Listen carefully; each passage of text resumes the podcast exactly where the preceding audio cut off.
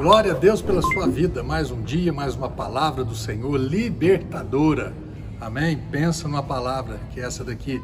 Paulo, escrevendo aos Romanos, no capítulo 10, verso 4, diz assim: Porque o fim da lei é Cristo. Para quê? Para a justificação de todo o que crê.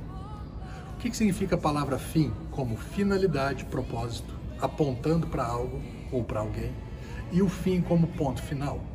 Então Jesus, como ele disse, eu não vim para revogar a lei ou os profetas, eu vim para cumprir. Jesus ele veio para cumprir a lei.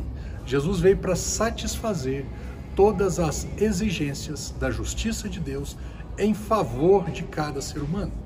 Você e eu, não sei se você já chegou a essa conclusão, você não é capaz de cumprir no plano de Deus, no padrão de Deus, todos os as regras e as ordenanças escritas na lei. Porque ali fala de cumprir todos os mandamentos todos os dias da sua vida.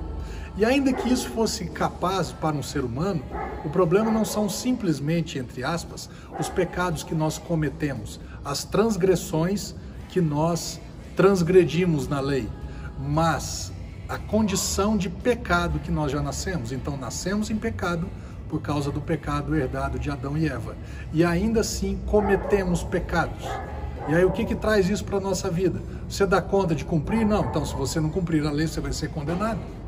Mas eu não consigo cumprir a lei. Ok, a lei não foi dada para você cumprir. A lei foi dada originalmente para que você saiba que você não dá conta de cumprir. Então, mas alguém tem que cumprir a lei. Quem que cumpriu a lei? Jesus. Então a lei ela aponta, o, a, a, quando diz aqui o fim da lei, é, é, é, o ponto final. Jesus, quando ele cumpriu a lei, então ele satisfez, ele finalizou esse processo e fala que somente ele era capaz de cumprir toda, todas as ordenanças nessa, dessa lei. Para quê?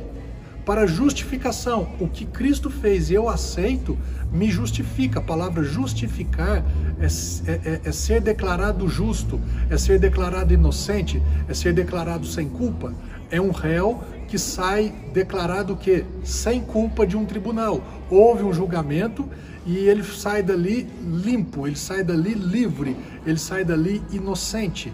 Quando você e eu aceitamos o que Cristo fez em favor da nossa vida com esse propósito, nós somos declarados justos, inocentes e sem culpa. E só para deixar claro, ah, então não precisa cumprir mais a lei? Então você está falando, pastor, que eu posso matar, que eu posso mentir, que eu posso roubar, que eu posso adulterar? Bem, cara, com esse propósito de se justificar, você não precisa fazer isso mais, porque Cristo já fez de uma vez por todas. Agora, você e eu devemos sim termos essa conduta nessa terra por causa da nossa vida e das pessoas que nos cercam, mas não com o propósito de nos justificar diante de Deus. Entendeu? Deus te abençoe.